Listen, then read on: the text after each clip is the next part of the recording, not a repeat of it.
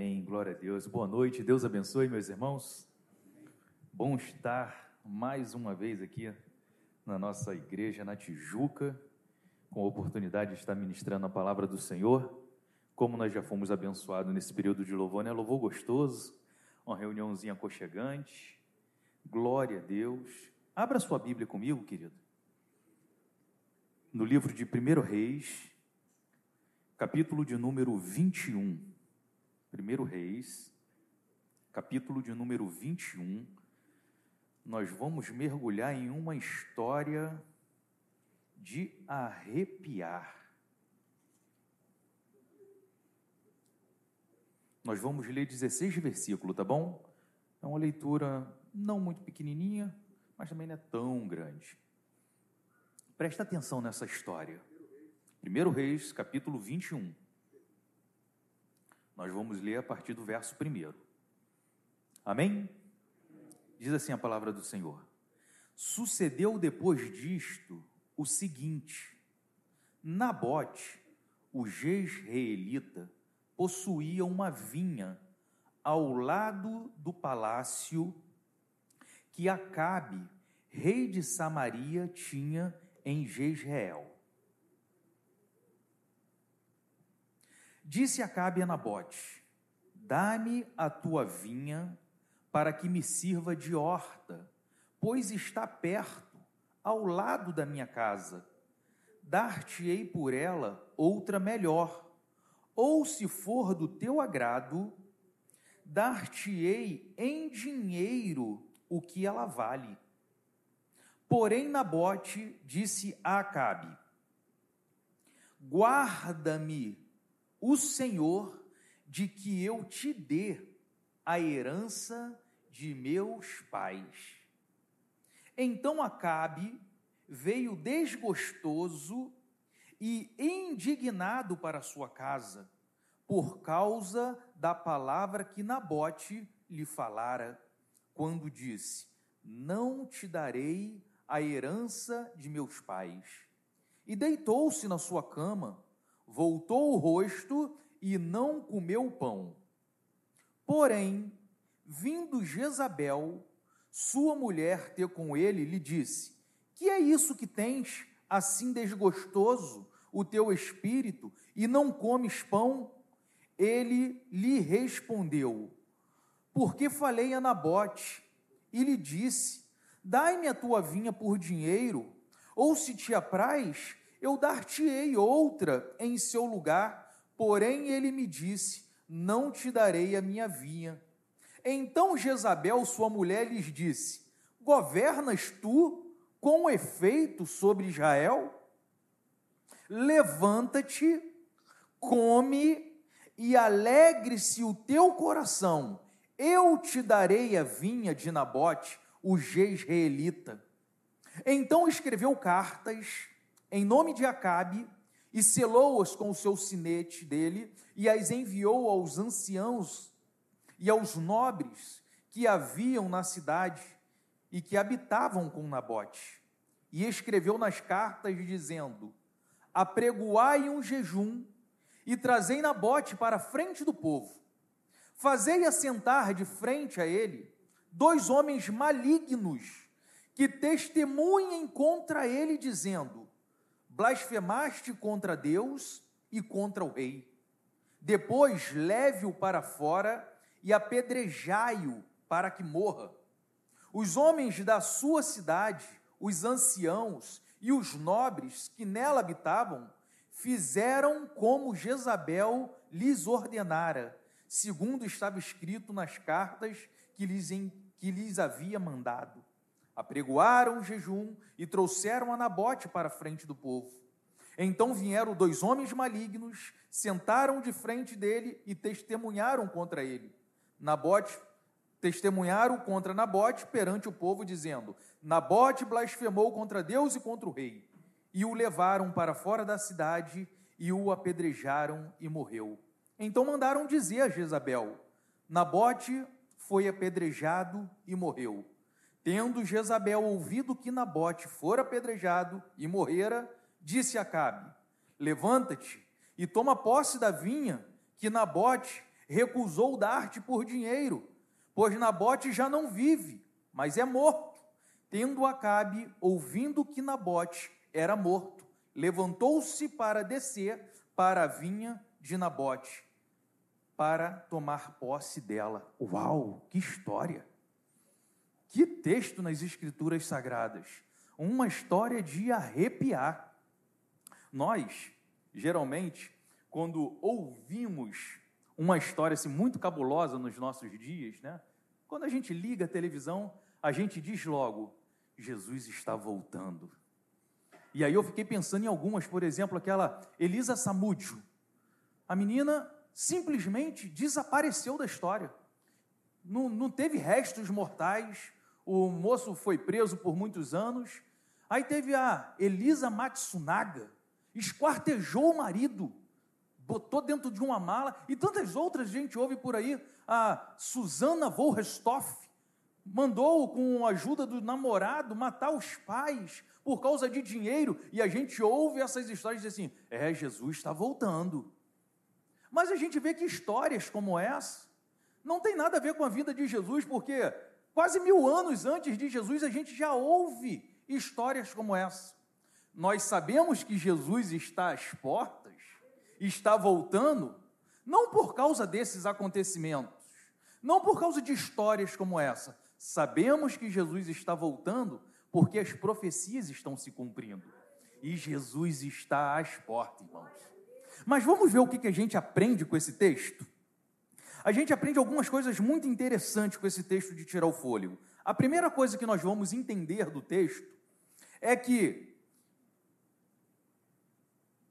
Eu botei aqui, ó. Primeira coisa que nós entendemos do texto, junto com o seu contexto, é que Acabe é a própria representação do mal. Eu não sei se você conhece a história desse rei de Israel, chamado Acabe.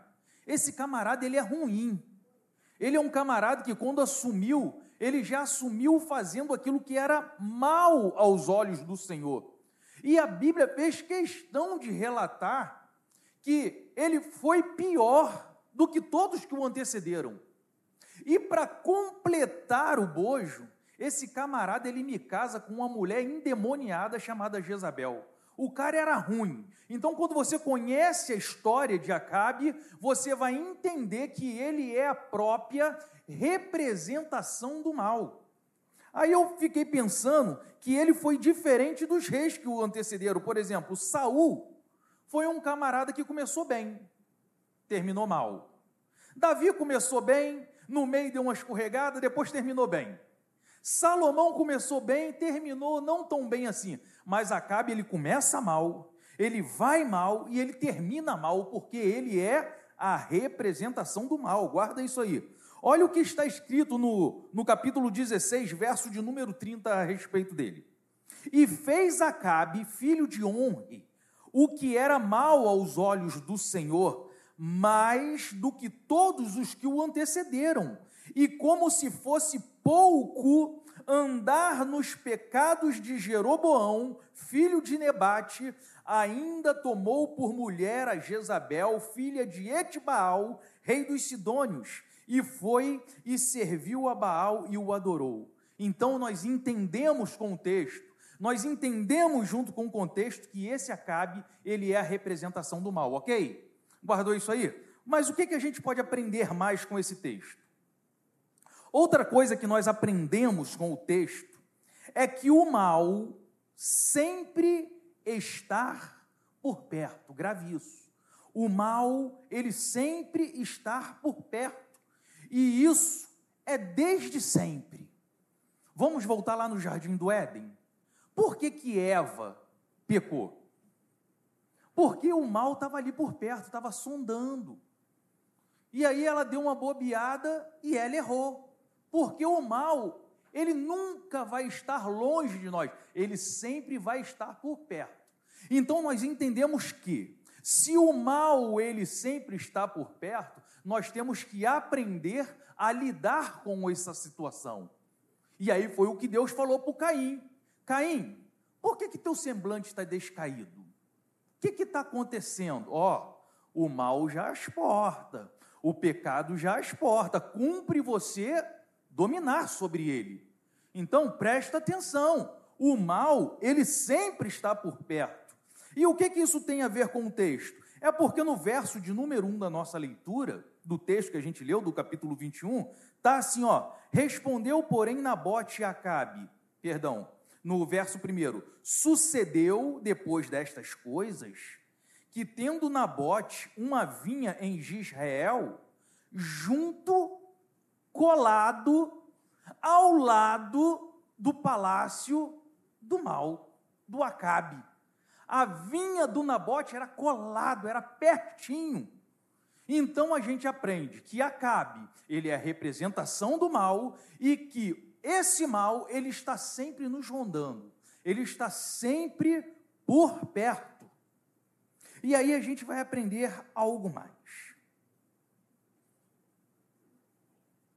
Outra coisa que nós aprendemos com o texto é que existem coisas que não têm preço e coisas que são inegociáveis. Existem coisas que não podem ser negociadas. Olha o verso de número 3. Respondeu, porém, Nabote a Acabe. Eu gosto desse texto. Guarda-me o Senhor, que eu te dê a herança dos meus pais. O tema dessa mensagem é: valorize a sua herança, querido. A, Nabote deu uma resposta para Acabe que, que enche qualquer cristão de orgulho. Guarda-me o Senhor, que eu te dê a herança dos meus pais. Sabe, queridos, existem situações e coisas que, se negociadas, amanhã nós choraremos lágrimas de sangue. Existem situações, existem coisas que, se negociadas, amanhã vai fazer com que nós venhamos chorar lágrimas de sangue. E aí eu penso em Esaú. Lembra de Esaú e Jacó? Esaú chega do campo, cansado, corrido, e Jacó está lá cozinhando. E aí ele, cara, me dá um prato dessa lentilha. Aí Jacó diz o que? Esperto? Dá, eu não te dou, não, mas eu te vendo me dá o direito da sua primogenitura. E Esaú então pega, sem entender o que era esse direito de ser o primogênito, e diz: Para que, que me serve essa primogenitura se eu estou a ponto de morrer? Se eu estou aqui desfalecendo, eu quero é a lentilha, e ele negocia o seu direito de ser o primogênito. Lá na frente, quando o seu pai vai distribuir as bênçãos, as bênçãos foi toda para Jacó. E aí ele chega e diz: Meu pai, não sobrou nenhuma bênção para mim. E ele falou: Não, meu filho, Jacó já levou toda a bênção. Por quê? Porque negociou lá atrás aquilo que era inegociável, aquilo que não podia ser vendido, ele vendeu por um prato de lentilha. Então nós aprendemos com esse texto que existem coisas que não devem, não podem, em hipótese alguma, ser negociadas. Tranquilo até aí? Uma outra coisa que nós podemos aprender com esse texto é que quando o mal ele tem os seus desígnios frustrado ou frustrados, ele muda de estratégia. Ele não desiste de nós. Quando o inimigo vem nos afrontar e encontra em nós uma certa resistência, ele até se afasta por um tempo. Mas depois ele volta novamente, ele muda a estratégia, por quê? Porque ele não desiste. A Bíblia diz que ele veio para matar, roubar e destruir. E enquanto ele não consegue, ele não desiste. E aí eu coloquei uma frase aqui que diz assim, ó: No livro de Deus está escrito: Resistir o diabo e ele fugirá de vós. Mas eu penso que no livro do diabo está escrito assim: ainda que você fuja dele, não desista, volte novamente. Se no livro de Deus está, ó, resiste que ele vai fugir, ok, mas a nossa meta é, ainda que eu fuja agora, eu vou mudar a estratégia e eu vou voltar novamente, porque a intenção dele é roubar, é matar e é destruir. E enquanto isso não consegue, enquanto eles não conseguem, eles não param. E aí no verso de número 7 da nossa leitura, está escrito que ao que Jezabel, sua mulher, lhe disse: Tu governas tu sobre o reino de Israel? Em outras palavras, Acabe está lá choroso, né? O que, que houve, Acabe? Ah, porque o Nabote, eu falei com ele que eu queria vinha, que eu ia comprar e que eu ia dar uma melhor, mas ele falou que não ia me dar, que não ia me vender, e está lá todo choroso. E Jezabel, rapaz, tu é um homem ou tu é um rato? Tu é rei ou tu não é rei sobre esse país? Levanta, come, porque eu vou resolver esse problema para você. Eu vou comprar, eu vou, eu vou te dar essa vinha. E aí, como Nabote resistiu a Acabe, agora Acabe se afastou, vem Jezabel, porque o mal ele não para, ele está sempre se reinventando. E aí tem uma outra coisa que a gente aprende com esse texto. O texto é muito rico. Tem uma outra coisa que a gente pode aprender com o texto é que existem coisas que nós devemos defender até a morte. Nabote nos ensina isso. Guarda-me o Senhor, que eu te dê a herança de meus pais. E ainda que eu tenha que morrer, eu não vou negociar, eu não vou abrir mão, não tem preço, não tem valor. E aí a gente leu no verso de número 13 o seguinte: também vieram dois homens, filhos de Belial, homens malignos, e se assentaram de frente dele. E estes filhos de Belial testemunharam contra Nabote perante o povo, dizendo: Nabote blasfemou contra Deus e contra o rei. Então conduziram para fora da cidade e o apedrejaram. Olha aqui a atitude de Nabote eu fiquei tentando entrar dentro dessa história. Um homem íntegro, zeloso, cuidadoso, um homem que honra os pais, que valoriza aquilo que é certo, agora está de frente de um tribunal com dois homens malignos mentindo na face dele. Nabal blasfemou blasfemou contra o rei, blasfemou contra Deus, e ele merece a sentença de morte. Fez lembrar de Estevão, homem cheio do Espírito Santo, mas que foi apedrejado, morreu apedrejado, mas não negociou a herança dos seus pais. Que homem foi Nabote? Quantos ensinamentos nós tiramos desse texto? Mas aí, para a gente aplicar isso na nossa vida, para a gente aplicar isso no nosso, no nosso dia a dia, o que, que nós temos como herança? Como aplicar isso? O que é a minha herança? Eu fiquei pensando na minha identidade. Nós temos uma identidade que é herança do Senhor em Cristo Jesus. Ao aceitar o Senhor Jesus, nós recebemos uma herança. Em Cristo, nós recebemos uma nova identidade. Em Cristo, nós somos reconhecidos como filhos de Deus. Que maravilha, irmãos! Quando você levantou a sua mão e aceitou Jesus como seu único e suficiente Salvador, você se tornou filho de Deus. Você recebeu isso como herança. Agora você não é mais criatura, você é filho. E João capítulo 1, verso de número 12 vai dizer: Mas a todos quantos o receberam, aos que creem no seu nome, deu-lhes o poder de se tornarem filhos de Deus. Que maravilha, irmãos! Nós não somos qualquer um.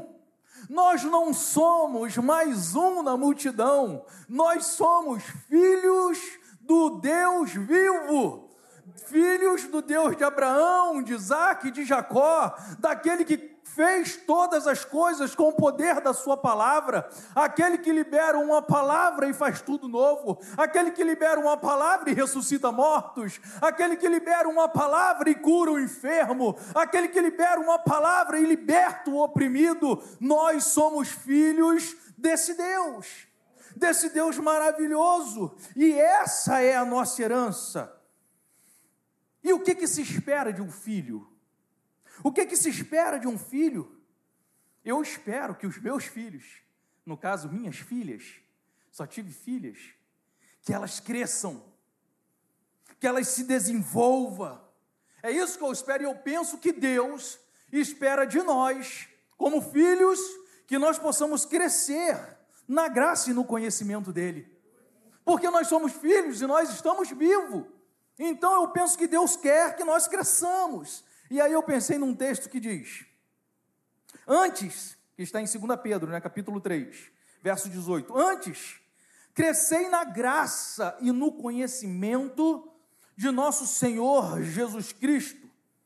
A Ele seja dada glória, assim agora como até o dia da eternidade. Então eu penso que Deus está desejoso de ver os seus filhos aqui na terra crescendo na graça e no conhecimento. Cresça na graça do nosso Senhor e Salvador Jesus Cristo. Cresça em conhecimento, porque isso vai fazer com que nós tenhamos músculos espirituais. Ao crescermos, nós temos condições de defender a nossa identidade. Ao crescermos na graça e no conhecimento, nós adquirimos forças para defender a nossa identidade, que o nosso inimigo quer a todo custo o quê? Matar, roubar e destruir. A todo momento o inimigo vai tentar roubar, matar e destruir a nossa identidade que nós temos em Cristo, querido. O que me impressiona é que nós vemos com muita facilidade pessoas que insistem em não crescer. Hora ou outra, nós nos deparamos com uma quantidade grande de pessoas que insiste em não crescer. E aí eu pensei em, em alguns grupos. Primeiro grupo é o grupo dos acomodados. Tem pessoas que não querem crescer porque ficar pequeno é cômodo. Não vai ter cobrança, não vai ter que carregar responsabilidades. Eu não posso dar grandes responsabilidades para minha filha de 7 anos, mas para minha filha de 22, eu já delego algumas responsabilidades. Por quê? Porque ela cresceu. E aí, como é opcional, tem pessoas que não querem crescer, por quê? Porque não querem assumir responsabilidades. Então, existe um grupo no nosso meio que insiste em ficar pequeno, porque não querem responsabilidade. Um outro grupo é um grupo que eu penso que é com esses que o Senhor conta, é aqueles que se acham incapazes e eu penso que é com esse grupo aqui que Deus gosta de trabalhar. Porque, na verdade, o somos. Nós somos incapazes. Mas Ele nos capacita. Então é com esse grupo que o Senhor conta. Tudo que tem vida, naturalmente, cresce. Tudo que tem vida, naturalmente, se desenvolve e naturalmente frutifica, irmão. Então, se nós estamos vivos em Cristo Jesus, se nós somos filhos, nós temos a nossa identidade, nós precisamos crescer, desenvolver e frutificar para a glória de Deus, amém? É isso que Deus espera de nós, que nós cresçamos, que nós venhamos nos desenvolver e frutificar. Você e eu, em Cristo Jesus, nós fomos feitos filhos com propósitos bem definidos, irmãos. o Senhor nos tornou filhos com propósitos bem definidos, porque não foi nós que o escolhemos, mas é Ele que nos escolheu. E aí o texto de João, capítulo 15, verso 16, vai, vai dizer assim: Vós não me escolhestes a mim, mas eu vos escolhi a vós e vos designei para que vades e deis frutos, e que o vosso fruto permaneça, a fim de que tudo quanto pedirdes ao meu Pai em meu nome, ele vulo conceda. Olha que lindo! Não foi nós que escolhemos ao Senhor, ele nos escolheu e nos designou para que nós possamos frutificar. Então, o Pai deseja que a gente cresça na graça, cresça no conhecimento e frutifique para a glória dele e que o nosso fruto permaneça, que a nossa identidade permaneça. É isso que ele espera de nós. Devemos crescer, devemos frutificar, sem perder de vista que o mal sempre estar por perto. Vamos crescendo, vamos desenvolvendo, vamos trabalhando, vamos frutificando, vamos glorificando, mas não perde de vista que o mal sempre está por perto. E aí, 1 Pedro, capítulo 5, verso de número 8, todos nós conhecemos, vai dizer: sede sóbrios e vigiai. O vosso adversário, o diabo, anda ao derredor, rugindo como um leão, procurando a quem possa tragar. Cresçamos em Deus, guardemos a nossa identidade, mas sempre alerta sempre vigiando, porque muitos caem, porque muitos desistem, porque muitos ficam pelo caminho. É porque tem pessoas que pensam que quando o mar estar calmo, o perigo está longe. Muito pelo contrário. Certa vez, houve um acidente aqui na Baía de Guanabara. Um dos pilotos mais experientes que tinha na companhia aérea ele fez com que o avião embicasse dentro da Baía de Guanabara, não sei se vocês lembram dessa reportagem, e aí foram perguntar para ele, com tanta experiência, o que aconteceu? Ele falou: Eu já estava certo, eu faço isso aqui tantas vezes, eu já faço isso aqui há tantos anos, eu já estava certo que eu estava livre de qualquer perigo, e foi quando eu relaxei, e quando eu dei essa relaxada foi que aconteceu o acidente. Assim é na nossa vida, querido. A Bíblia vai dizer: aquele que está de pé, cuide-se. Cuide-se para que não caia. Quer ver? Quando é que você busca mais o Senhor? Quando é que você fica mais em oração, em consagração, em jejum? É quando o vento está soprando. É quando você está tá sofrendo ataque de um lado, ataque do outro, e você vai para os pés do Senhor, você ora, jejua, você se junta com quem está orando, você está perto de quem está ministrando uma palavra, por quê? Porque a luta está ali. Mas quando o vento está tranquilo, quando está tudo assim no marasmo, tende a baixar a guarda. E nesse baixar a guarda é que o inimigo que está sempre por perto, procurando uma brecha, para nos atingir é que ele entra. E muitos são encontrados desprevenidos e fica pelo meio do caminho. Então aquele que está de pé, cuide-se para que não caia. Porque o diabo, o nosso adversário, ele quer destruir a identidade que você tem em Cristo Jesus, porque essa é a função do nosso adversário e nunca vai desistir de nós. E aí eu fiquei pensando em Jesus quando estava sendo tentado pelo diabo, depois de resistir, depois de repreendê-lo. Aí o texto vai dizer assim lá em Lucas: Ele o deixou por um pouco de tempo, ou seja, depois que o Senhor resistiu às tentações no deserto, Depois que o Senhor repreendeu ele, venceu ele pela palavra, ao texto diz assim, ó, e ele o deixou por um pouco de tempo. Ou seja, no momento oportuno ele voltaria para tentar novamente. Se foi assim com Cristo, não vai ser diferente conosco. Fiquem atentos.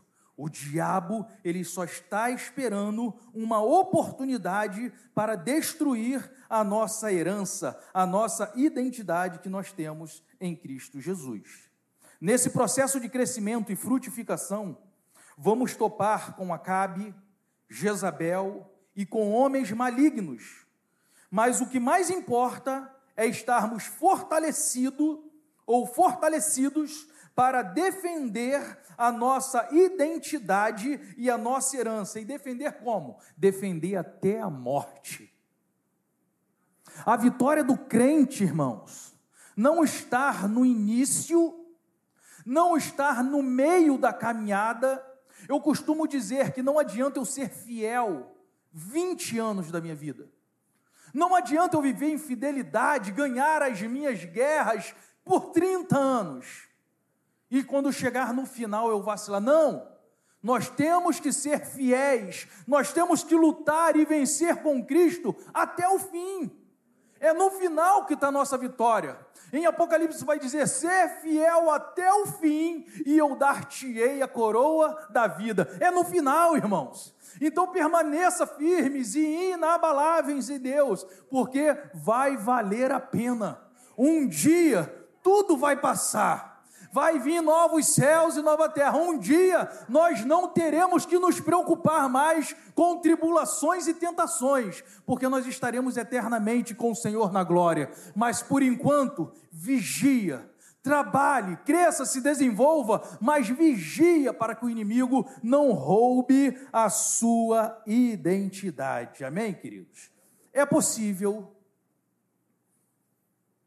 é possível termos, nesse pequeno auditório, três grupos de pessoas.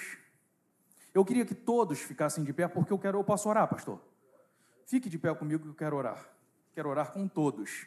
É possível que no nosso meio nós temos pessoas acomodadas. Está vivendo o evangelho de boa, não estou querendo muito compromisso, então eu não quero crescer muito, porque se eu crescer vai começar as cobranças. Então é possível que nós tenhamos aqui no nosso meio pessoas que fazem parte desse grupo. É possível que tenhamos aqui pessoas que fazem parte dos incapazes, aqueles que se acham, pô, para mim não dá, cara. Eu fico vendo esses homens pregar, esses homens dirigir culto, ministrar louvores, tocar. Eu não tenho capacidade para isso. E deixa eu te falar uma coisa: não tem mesmo. Quem capacita é Deus. E é possível que tenhamos aqui no nosso meio pessoas assim, se olhando incapaz e é possível que tenhamos pessoas aqui também que faz parte de um outro grupo, que são aqueles que já estão frutificando. É possível que nós tenhamos pessoas dentro desses três grupos. E eu queria pedir você que curvasse sua cabeça, colocasse a sua mão no peito, porque eu vou orar por esses três grupos de pessoas. Pai Santo, nós bendizemos o teu nome, Senhor. Porque numa quinta-feira como essa, participar de uma reunião como essa, onde temos a oportunidade de levantar as nossas mãos, adorar o teu nome com canções, ouvir a tua palavra sendo ministrada, Senhor, isso é maravilhoso demais para nós.